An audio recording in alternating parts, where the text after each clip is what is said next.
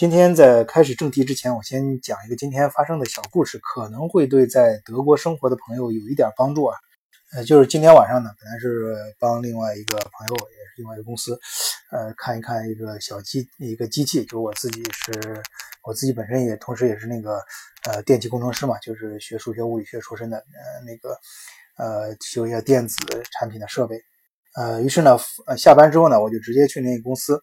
中间呢，我就就想说，这天热啊，正好觉得自己减减肥，就直接去超市买了牛奶。晚上也想提提精神，就顺便买了一个那个冰咖啡，就是德国超市那种冷冻的。哎，以前觉得喝过还挺好喝的。然后是那种带果味的，就那个 Mu Mule，呃，我想很多朋友也喝过，也挺好喝的，就是那种呃果味的牛奶，Muller 的那个牌子。谁知道喝完之后呀，哎呀，真是那个突然就胃就开始疼。当然刚开始还没那么疼，但后来越来越疼。哎，后来我疼的时候啊，我才发现啊，啊那个时候也是基本上帮朋友修完这个机器啊，但是已经实在是疼的不行了，强忍住。那个时候我就突然想起来，我上次也是喝着冰咖啡的时候胃这么疼，而且是空腹的时候。哎，所以啊，我就告诉那个不知道有没有其他听众在德国生活的有这经验，因为那个空腹的时候千万可不敢喝这冰咖啡。而且我还能回忆起来，上次疼的时候，就是自己在告诫自己，下次千万不敢这个空腹的时候再喝这种呃冰咖啡了，那种果味的 Muller 那个牌子的呃牛奶。尽管这个夏天，然后呃尤其是这个下班的时候，啊这个时候呃五六点的时候喝一杯那个很舒服，呃当时很舒服，口感很好，但喝完之后。大约半个小时到一个小时的时候，胃就开始疼，真的是很，这不是那种就是说地上打滚那种疼，但就是那种，呃，就是就是特别疼，而且是持续很长时间。我就赶快就跑回来，那个回家之后喝了点热热水，也不敢吃什么东西了。哎，这个时候可能我想，这个也是提醒我，这可能是欠听友的这这节目，赶快这呃把这期节目给做了吧，还还债啊！趁这个时候也是。不疼，我这也是给自己给自己许诺，就是不，如果要是胃马上不疼了，嗯，我就就开始给，就是还债来了，来做节目。哎，真的是喝完热水之后，这个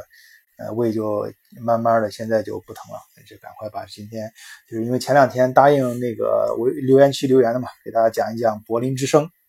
嗯，还有之前也答应过给我们讲马丁路德啊，正好这两这两个呢。因为我这段时间马丁路德思考的时间比较长了，然后这个柏林之声这几天也是在想这个事儿，也在查一些资料，啊，也在问一些朋友，呃，所以这两个还真是今天发现有一个，呃，就我自己发现的一个共同点，想我想说的一个点啊。而这个，呃，我们先说这个音音响啊，这个，呃，马丁路德呢，我们待会儿再说。首先啊，说到音响，我要说的是，呃，我首先向。呃，听友们得说清楚，我不是那个发烧友啊。这个音响，因为我原来觉得自己还挺挺知道、挺懂的这东西，至少是挺喜欢。但是有一次我在德国，我那有朋友让帮他买音响，就是那种，呃，他专门还找，甚至自己到德国来旅游，我开车带他去找那种小店啊，就是那种呃二二手那种店，然后去呃找那种呃就是破的音响，就是他们就是。呃，就是认那种牌子，有些当时我还都没听说过，甚至我现在都回忆不起来那个牌子。而他还认那个年代，就是一个是牌子，一个是年代，而且还他们同时还对这个是音乐这个东西啊，不仅那个音响这种器材发烧，而且还对声音的音源，比如说那个黑胶唱片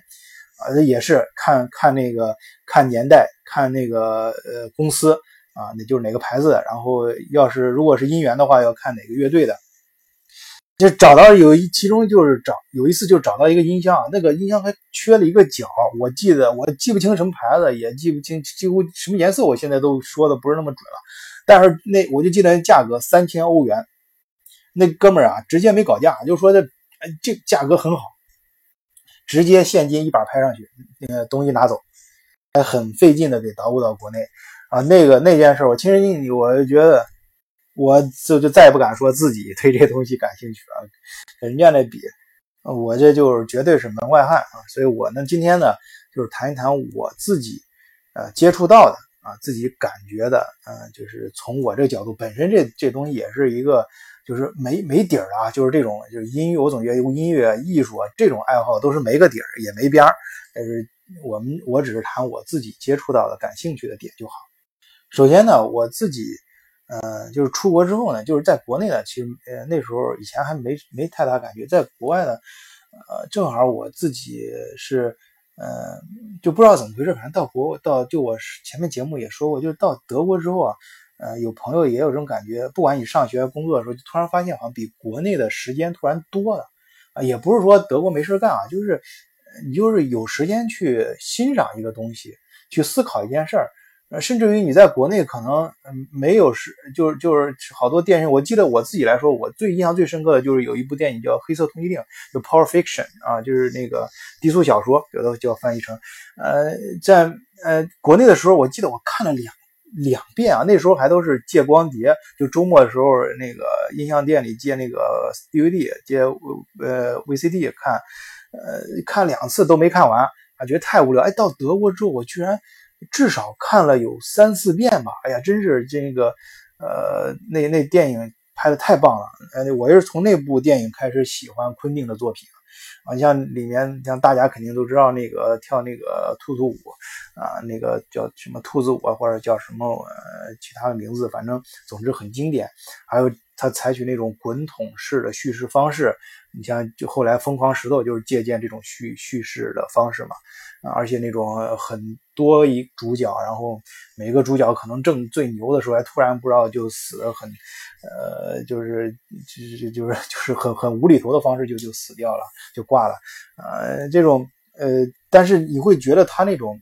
呃，就那种流畅感，就是对艺术纯粹的那种那种感悟，哎，这个感觉非常棒。就是你不知不觉的会喜欢它，但是不知道为什么啊，这也是我构成了我后来在德国。呃，就是有时间去欣赏，然后建立自己对艺术的感觉的，就是我自己的一个评判标准。就是我觉得最好的艺术就是那种我喜欢它，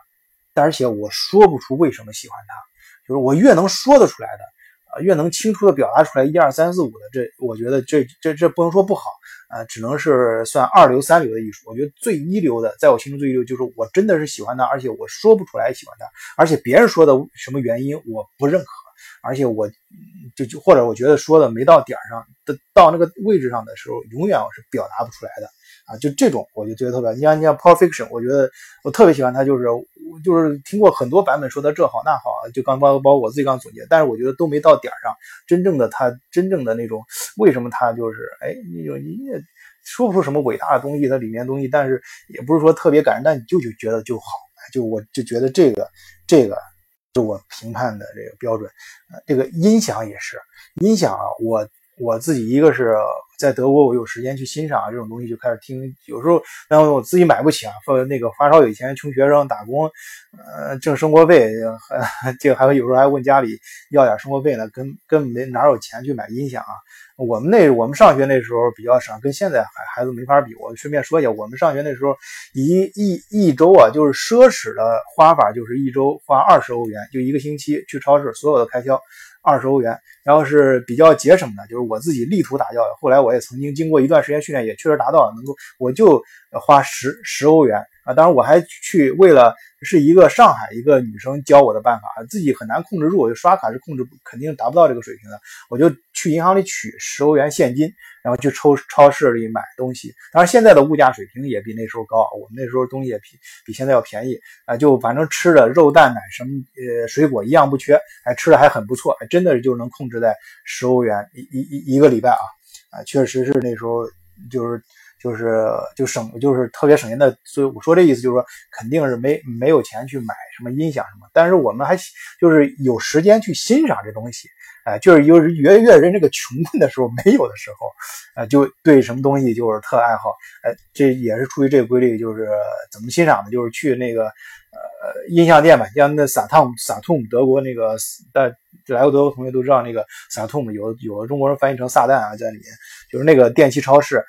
它的不同品牌的音响，你像 Bose、呃哈哈曼卡顿，呃还有这个 BO，这些大的音响品牌店，它森塞海尔这种都会有单，包括索尼都有单独的房间，它会一个房间设置它音响的。那个展示区啊，中间是大厅，各个地方，当然大厅里面也有一些分品牌的块儿，但是周围围着那个 Satom 那一层，它周边它它会建立建立一个一个的单独的房间，便于你坐在房间里面很纯粹的啊听它营造的那个环境去表达它那个品牌的音乐的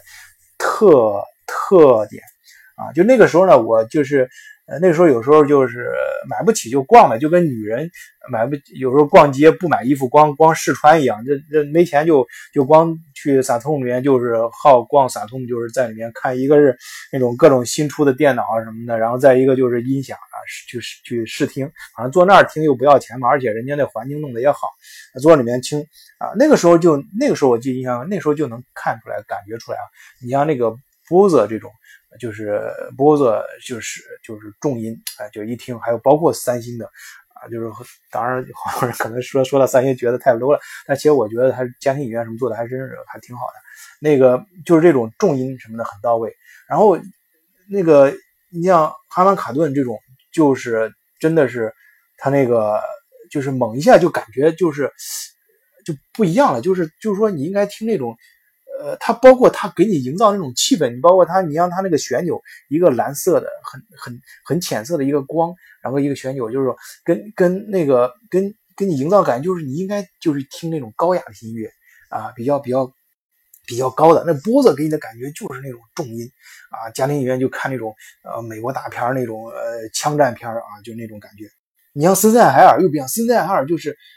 就是给你就监听的感觉，你知道，包括它的那种颜色色调的选择，就是突出高保真啊。但后来呢，我再一次就是更深入的音乐的时候，就是呃，正巧我上上一个公司吧，就是那个时候也是投资人投的公司，我在这边做总经理，就这就招很多学，有时候学生工招一学生工的时候，正好来我公司干小兄弟呢，有有好几个都是音乐学院的啊，音乐学院他跟他们有时候聊起来，他们当然就更专业了。呃，他们就说这个给我讲这个德国最好的音就是耳机。那时候我们能接触就是那时候没钱买大音响，买个耳机还是可以的啊。就是耳机就是那呃那个啊像呃那个波波泽的呃波波泽的就是怎么说呢？我他打折的时候就是我买过一个，但是它记连线力不太好，有时候会断。呃，我记得他们说的，他们最推崇的是森塞海尔。就是这特别学音乐的人，他就就推准就认准森塞海尔这个牌。他说什么？就是就是因为森塞海尔追求的是高保真，就号号称啊，就是说最就中国呃就是有进口德国监听设备的时候，就是森塞海尔这个牌子的。而且森塞海尔它就是原来特别东西德合并之前，你像呃东德喜欢监听啊什么的，你而包括就是历史上要看的一些电影啊这种，他用的那些设备都是森塞海尔的。就这个牌子，它的基因呢，它的追求的目标就是为了把，就就是我有听像就学音乐的同学给我讲过一个故事啊，他说就是啊一个一个人买了这个音响啊森塞海尔的，搬回家之后啊听一个交响乐，说听听听听了不对，为什么？说听听到最后啊总有一个咔嚓一声，啊这这这怎么那个这这肯定有问题。后来啊那个呃他抱过去的时候，人家音响店就说这就对了。为什么？这是你听的时候，你听听到最后的时候，他有那个他们那个那那个，因为那个版本的那个交响乐太棒了，以至于那个指挥他自己都呃自己觉得这是个绝版，所以说他指挥完之后，把他指挥棒直接给扯断了。你听到最后那声音就是那个指挥棒瘸断那一声那个声音啊，在这个以突出它高保真的这个效果。但是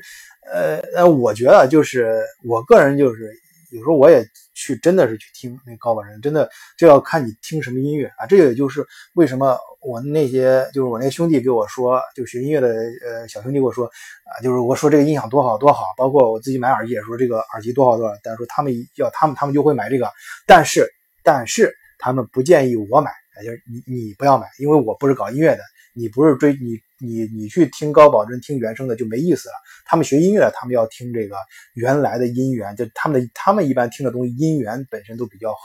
说你听建议我买什么，就是你就买魔戒啊什么这种，就是他们就觉得比较俗的那几个牌子，因为它重低音调的比较好，你看片儿被感染性比较强，哎，或者听一些流行乐啊，你比较容易代入感。嗯，后来呢，就是从那之后呢，我就开始觉得这个音响啊、音乐，呃，就是耳机啊，就就是 HiFi 这一类的东西，一个最重要要看两个东西，一个是就是你自己喜欢什么风格的啊，他他们其实每一个牌子都有他追求的这种风格，越是好的高端的牌子，它越有自己的就是内置在里面啊。第二个就是音源，你经常接触什么样的音源？假如你学音乐的，你经常听一些交响乐，你的音交响乐什么音源，你要听那个整个层次，每一个层次，每一个音位你都要听清楚的话，那你就要买那种高保真的那种风格的这种呃，无论是耳机啊还是音音响。如果你不是你平常就是看个片儿或者听下个 MP3，听个音乐自己那个啥是爽一下的话，你就你最好听那种对音乐进行再加工啊，这种在这种调试过的。呃，修饰过的这种牌子啊比较好。呃，说了这么多呢，我们再再进一步说说这个呃柏林之声。柏林之声啊，那个那个叫 b o r Master 啊，这个 b o r Master 它呃它那个我接触这个东西，其实最早是因为车，因为我我在德国，反正这几年就是呃自己。尤其是最近这几年啊，接触无呃商务，就不无论是帮别人做商务咨询呢，还是自己工作上的，啊，就接触汽车这个行业最多。也就是这这个时候高档车呢，我就比较感兴趣。我自己开车也喜欢听一些音乐吧，有时候听听，呃，听，反正不管，有时候听俗的，有时候听高雅的，总之就是开车的时候不想闲着嘛。对车里面音响啊，也也注意过，哎，就发现高档的车，就是特别是像保时捷，还有那个奔驰 S 六百以上的啊，还有这个，呃，最最最最牛的这种跑车，像呃布加迪威龙，哎，里面大部分配的都是柏林之声。这个柏林之声啊，呃，我在网上也确实也看过也不少一些帖子，因为确实后来。就是通过车了解它之后，也对这个音箱开始了解。因为发现，因为以前了解都是那种大众的牌子啊，有这种这个是其实柏林之声不是一个大众，它它是一个比较小众的牌子，因为它本身它的生产方式就决定了，它就是纯手工制造。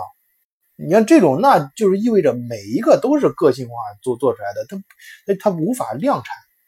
这个因为每个人手工造的这个速度你是可以计算的嘛，所以说国内有好多，就是国内市场上好多号称柏林之声的，其实就是假的，因为他们认为啊，就是只要你把那个你像柏林之声真的那个一样，你该你给那么给够那么多钱，然后你把该用的这个部件给它加上去，它自然声音效果就出来了。其实不是，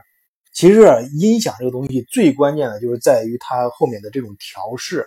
啊，这这个东西啊，就是。他把他的音音乐就是这个就是就是这么说，你首先你柏林之声打造的时候，他要用各个部件，包括它的变压器什么这种电子元器件都用最好的，然后呃很到位啊，质量都是很呃呃很过关的。然后这是一个最基本的，但是呢，最后它你把它组装到一块它仅仅是一个呃仅仅是一个 machine，就是正正仅仅是一个呃机器，还没有活起来。还没有附入灵魂，你必须通过通过他们自己的老师傅那种手手把手把它最后调试出来，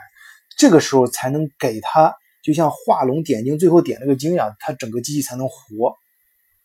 我真的是听过原版的，到那个厂里面，他们这个其实也不难。大家有时候可能去德国旅游，他那个公司还是挺挺好的，很人性化，老师傅也不错。你就去里面也可以去他们公司参观啊，这个嗯不会说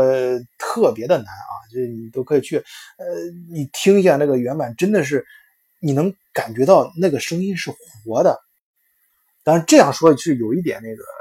就是还是刚才那句话，就是呃，就是我跟他描述出来都已经就是和我想要表达意思不一样了。但凡只要说出口，这个描述的就不一样。但是我尽量去去去去啊，去表达我这个就是感觉，就是他他能把你耳朵，你人的耳朵，你能其实你能感觉平心静静静心静气下来，你能感觉的层次是非常多的。你你因为你的耳蜗是天生的，是是人的这种。呃，天生长生长出来的东西不是机器造成，而它机器能够逼真的，就是像就像好一个，就像你是一个天生的自然界的一个接收装置，你能接受大自然中这个生命能够允许你接受的各种层次、各种大小、各种啊这种是厚度的这种音乐，它呢，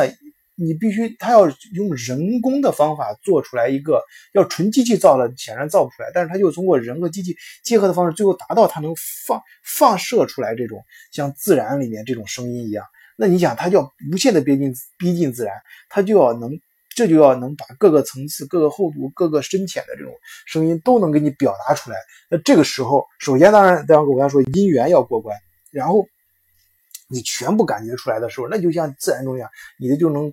真正的。你就出现一种立体感，就是就叫身临其境。这个境指的是现实的这个境。通过声音，当你闭上眼睛的时候，得得到这个声音，你的生命体接收到另一个发出体的信号，让把你通过这个信号把你带入到其境，身临其境，就是你让让你进入这个自然，这个声音营造的这个真的这个环境中，再加上通过那种旋律啊，它本身的它旋律想表达那种情感啊，通过这种介质去纯粹的。灌到你的自身啊，就是纯非常纯粹的通过声音去表达的东西。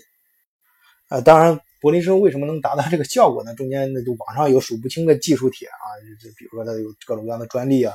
他他他做的最好的杜诺啊都从他开始，杜杜就是那种镀金，就是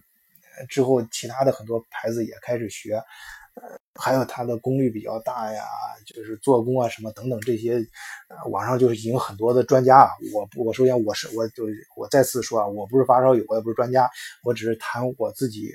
嗯，我自己感触到的，我想表达的东西就 OK 了。就是这种我体会到这种就是这种纯粹的东西，就是我接着刚才说，就是那种我对艺术啊，对这种或者艺术的这种媒介这种产品，觉得无法表达的啊，就是这种纯粹感，这点就让我。想到了，同时想说了我前面前几天想说的马丁路德这个人，哎，这一块是我其实比较，这个是我就是比比描述音响我敢说更多的一些东西，就是因为，呃，我对这个历史啊，还有科幻这两个是我最大的爱好，我这个人最大的爱好就是历史和科幻，呃呃，读的东西啊，就是进行的思考也比较多啊。谈到路德呢，我。呃，我更呃更有意思的是刚才 我自己那个我自己发生那件事嘛，我就说我我喝点热水胃要是不疼了，哎，我就许个愿许个愿，给大家今天无论如何把这个节目做了。当时呢，马丁路德当年也有这么一一类似于这样的一茬事就是他当时他父亲，呃，就是他的家庭出身呢，当时也不太好。他的父亲最早其实家里挺穷的，就是农民，但是他父亲就是非常的能干啊，通过自己的努力呢，啊，逐渐有了这个，呃，算是一个小矿主吧，而且呢，信奉天主教啊，做人为人非常热诚，啊，可以说他家庭是这种，嗯，从底层往上逐渐爬的这样一个阶层，所以在这样的家庭里面，自然对他的这种教育啊，呃，就有这个阶层的特点，就是说。呃，首先看马丁路德这孩子不错，是学是个学习的料，学习挺好啊。将来那个能毕业之后啊，你一定要去选择能够挣钱跟挣钱速度越快越好的这种职业，而且有利于整个家家庭啊，及呃往上走啊，整个往社会阶层往上爬。当时呢，就是让他学法律啊，本来是毕业之后呢，可以当法官啊、律师什么的这种啊，但是呢。呃，马丁路德就有一次，呃，就是在在这个啊遇到了这个暴风雨天气啊，差点看见都有雷不断的劈下来，自己就在心里很害怕。但是说，如果能够保住我不不让我被雷劈，我就信奉上帝啊，我就成为上帝的仆人。后来呢，呃，就没有被雷劈死啊。这个事儿说起来有点无厘头啊，但。当时我觉得，我相信啊，人在身临其境的时候，是嗯有这种感觉的啊。每个人，我想生命中也都会经历过这种人，你啊，在一些场景下，你去许诺。你会体会到当时的那种心境，反正总而言之吧，马丁路德确实很把这个当回事儿，他也是意识到这是上天对他暗示那件事之后呢，就确实放弃了这种当法官啊这这这这条职业生涯生涯的规划，然后毅然决然的就去当了一个就牧师。当然他开始当不上了，开始他要去学，就是他那时候已经法律已经博士毕业了啊，就他但是就放弃了，就开始从头学学神学。啊。那个时候，那他父母肯定不干啊，他他老爸一听怒了，当时直接直接就追过来，这那非要把这孩子腿打断不行，你要是敢给我这，但是到时候已经晚了，为什么？那个时候就是马丁路德已经接受了神父的洗礼，那就意味着受到成为教会的人，他要受到。啊，教会保护的，而他父母呢又是这个信奉天主教，那就没办法，那只能这样了。这个马丁路德啊，这个人其实大家那个，嗯，对他的看法就是觉得，对他就是褒贬不一，有很多争议。但我觉得这个人，嗯，他可能脾气不好，也可能有这样的恶习，而且他也结过婚啊。对教育觉得自己听说他对身边的人也不太好，呃，但是我觉得他比较好的就是。比较纯粹啊，当然这里面他还他最大争议是他晚年的时候反犹啊，反犹太人。这个我们待会儿接着往后说，我们先一点一点说。就是我对他最大的呃一个感觉就是，呃，就是就是这一点就是联系到我刚才说的柏林之声这个音乐还有艺术，你就追求他你本身，他很纯粹的追求这个事情本身它内置的东西，就内容就好了。他关于他的表达形式啊。就纯粹之外的事情，其实自然或者社会都会赋予你各种各样的形态。我觉得那个不是说不重要，而是说就看你想去怎么去攫取这个东西啊。你你你你是想怎么表达它？你在乎什么？如果是我们去评马丁路德的话，我不是去评他这个人的话，我评他的历史。这个人去看法，我觉得我们就看，我看他的是，我看到他对神学的这种纯粹的追求。他，所以他那个时候学，他学，呃，后来改神学，呃，学神学学的也非常好。从他的宗教改革的，嗯，起点吧，大家应该都知道，就是他发的那一篇《九十五条论纲》啊，其中呢。呃，讨论了很多有关教会他觉得不合理的啊地方，甚至于他觉得那是腐败啊，这些不应该呃心中的就是我们纯粹的追求我们心中的这个教交易不应该是这样啊。包括这里面，当然大家觉得他批的最狠的就是呃这个教会发行的赎罪券啊，其实当时说那个德国地区卖赎罪券尤其厉害，比其他国家还要厉害。满大街就跑着那种呃西西装革履的去掂这公文包，呃，搞得跟真的是跟现在卖保险的人一样。呃，当时不都有很多段子嘛？说你买有人去找人宣传说，哎，你你你买吧买吧，我买这个呃就赎罪券啊。人家买呃多好多好，能够保证你这个灵魂，而且能保证你的你死去的父亲啊，都都怎么那个，呃，他的父亲刚死啊，好，这这就买了也买了一张，哎呀，你买了一张，呃，不太够，你我已经可不过我已经看到你的父亲，呃，这一条腿已经迈出地狱的大门了啊，你再再再买几张，再买几张，再买几张，他另外一条腿就也会出来啊，嗯。哎，那哥们立马就说：“哎，不用了，不用了，我一条腿出来就行了，因为我父亲是个瘸子，就没另外一条腿。”啊，当然这是个段子，这个就是说，当时卖赎赎罪券啊，已经到很疯狂的地步啊，呃，甚至于是这个有点啊，就是超出常理了。当然，它的背后大家闭着眼睛就是用脚趾头都能想出来，那肯定是经济利益嘛。就首先是上面教皇，到一系列这个跟这个收入有关的这些利益团体，那所以当然当然那个教皇那那边就首先不高兴嘛。首先是你这个你得把这个这个九十五条论纲给我删掉啊，实际上现在说的删帖，而且你要限你。呃，这个四十天之内，我这你要呃自己赎罪啊，那个反正是呃给给给你一个宽大处理的机会。但是马丁路格就刚才说，他对这个追求还真是哥们比较纯粹啊，也是他觉得也是听了上帝的召唤自己去信的教啊，所以说呃他觉得应该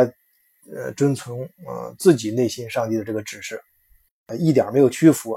啊，那教皇不干，我那那行，一看这没法删帖、封你 ID、封号什么，这方法都不行，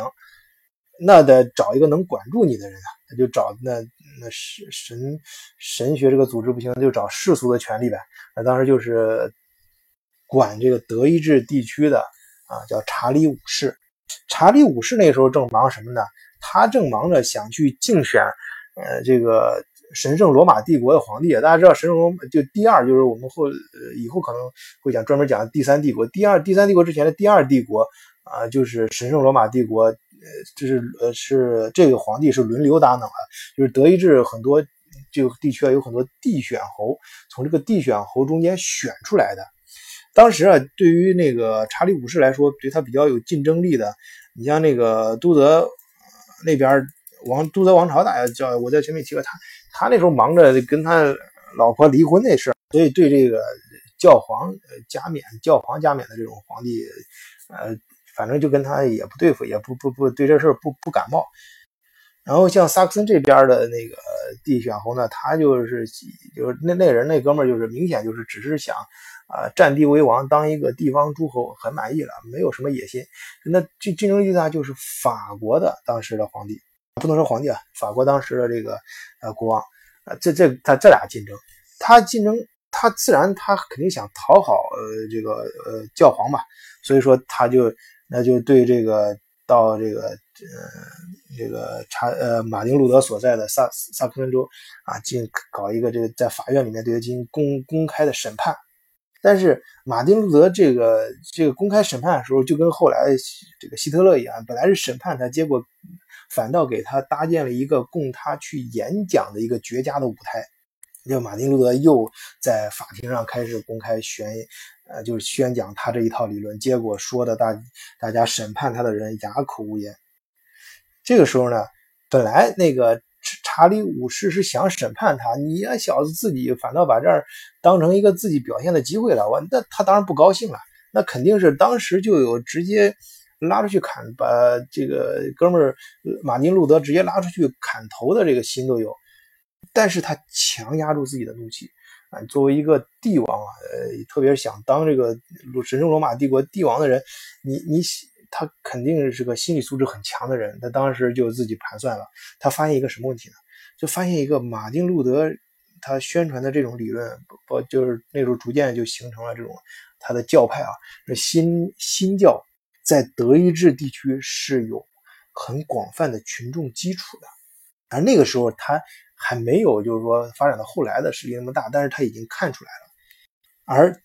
将来这个教会必然会分出来新教这一派的民，这个民众，还有就是老的这一派教。但无论如何，他们都属于基督教。而你作为一个当地的话，你又不是他本人，又不是罗马的天主教，他是这个管这个地盘的皇帝，他要坐稳在这儿的江山，而他本人并不代表神权。他没有必要选择自己选择站在哪一派，但是他有必要成为这两派在这儿生活的这个地方的人的实际统治者。那就是说，他要调和两方的矛盾。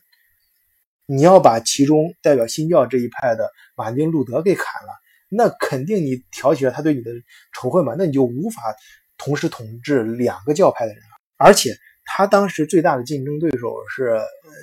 法国的国王，他要跟法国干仗，那你就更要坐稳江山。你坐稳江山，那你这块大部分民众都是信基督教，虽然它是不同的教派，但你就要调和两个，让两个教派对你都臣服。所以呢，他还真是就放了这个马丁路德一马，而且也就是说，只是啊，但是又对那个教皇要有个交代嘛，是这样，我就是宣布这个。呃，马丁路德，你你不再受德国这个法律保护了，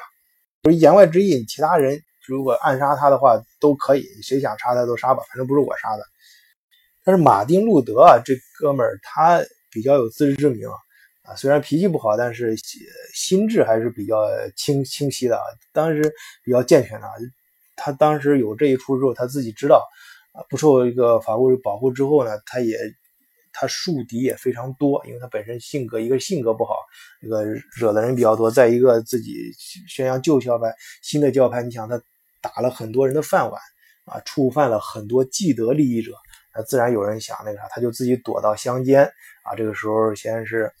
是隐居吧，呃，也像我们说那个高人隐居山林一样，就隐居的隐居了一段时间。在这个隐隐隐退江湖的这个期间呢。一方面，他的信徒呢，去他的这个思想已经在民众中间开始扩散了啊，呃，他的他的信徒反而越来越多了。另外一方面，因为他自己成不在现实中了，一个是躲过了仇杀，再一个他成了一个传说中的人物。当大家传他成为别人传说中的人物，其实传播的速度会更快。然而他自己呢，又在做什么呢？去翻译圣经，哎，就是最早的希伯来文，最早的这种呃原始的。版本的圣经，他把它翻译成德语，让因为在他之前啊，都是那些牧师啊什么，他们去口述去讲，他说圣经是什么样就是什么样，老百姓根本不知道。哎，他把它翻译成普通的德语，让老百姓可以自己看到最原版的圣经是怎么写的。当然，这也产生了另外一个呃非常重大有意义的事情，就是统一了德语。因为圣经这种传播速度，每一个大家都是教徒嘛，就呃老百姓都会去看这个东西。那同时你在看的时候，你的语言呢，德语呢也会也会统一起来，大家都会都会按照圣经这个语言去重新去把自己的语言呃调整啊正规化什么，就按照上帝的这种。东西去修饰吧，就就就好比是小学课本对大家的这种语言的影响力一样。总之，经过这两方面的折腾啊，这马丁路德再次出山的时候，那就自然成为神一样的人物了。那他后来做的事情也更加的大胆了，他就呃就是提出了对这个犹太人的呃很不好的看法啊，就是这这个犹太人，当然他不是说，就后来我觉得我我总觉得啊，就应该是对他误解了。就是希特勒他们就是把啊马丁路德那时候抬出来说，马丁路德说了要把呃犹太人给种族灭绝，这是完全不对的。你这个人家其实我为什么一直在强调纯粹呢？就是大家一旦你偏离了纯粹的内容之后，有很多东西就会曲解，就会就会加入一些社会啊，就是乱七八糟其他东西。其实本意是什么呢？他发现呃大家。你你我们信仰一个东西，就是纯粹，他也是他对新教的一个纯粹理解，就是新教的东西，我们信仰这个基督教，而不是说像以前定义的谁是代表了谁是是什么什么就规定的很死的，而是他的信仰，就是我们说那个呃，你佛在我心中，就是我们跨界一点啊，说中国的佛教，其他道也，佛在我心中即可，最。最重要的是我的信仰，我纯粹的这种信仰。所以马丁路德本身也结婚啊，他也支持就新教的人可以像俗人一样生活去。呃，关键是你信仰这个上帝，你做善事，行善行。而他觉得犹太人呢，就是通过放高利贷呀什么的。不过你要是如果是大家。不要，咱们咱们说人话，你别你别说那种太高深的什么金融理论什么的，金融还是为这个社会服务。我相信这个是成立的，但是我们用老百姓的视角，就我们接触的这个底层的，你其实很多金融手段就是为了骗钱嘛，就是为了放高利贷，为了钱生钱。本来老百姓好好好的不需要你钱，然后你给他制造困难，让他去。贷你钱，然后利用人性的弱弱弱点，让他用借第一次借你钱，然后就会借的更多，然后花的更多，然后以至于他还不起，然后他一辈子都在背负的债，然后整个一生都在还还还还你的还银行的钱，那还房贷不就是这回事吗？你你。房子为什么变那么贵？那不就是银行跟这个，呃，这个这个是一个阶层结合起来，然后把这个房价抬抬高的嘛？然后就就虚高嘛？然后就把老百姓给绑进去了，然后就就不就他在一辈子还还你银行的钱。就是金融，他就看到这个犹太人干这些事儿呢，就是很不好的，呃，就不应该不是。不符合我们信仰的事情，不是基督教里的，所以他从这个角度，从这个纯粹的这个内容角度去说，犹太人应该限制他们做这些事儿，然后采取一些一二三四五，总共提出了七条啊呃具体的方案，去限制犹太人去做这些事情，让让犹太人回回归，就是不要去做这些伤害这个社会的事儿，然后变得跟大家一样，老老实实的通过劳动去挣钱。包括这里，我再强调一下，我们不去评判它的对错啊，因为你金融本身对不对啊？他们你手段什么，这这这这这衍生出来的太复杂了，我们就单纯的啊，我们纯也纯粹的从这个角度去讲。哎，不知不觉说了这么多啊，就是从最开始的这个音箱啊，柏林之声，呃，理解，我就觉得这种，就是呃，无论是听音乐、追求艺术。嗯，还是这种跟马丁路德宗教改革信仰来评价他的人生功过啊，我觉得，嗯，我想表达就是，嗯，从内容本身，我们纯粹的去看一个事情啊，听音乐就是看声音，然后是呃通过各种器器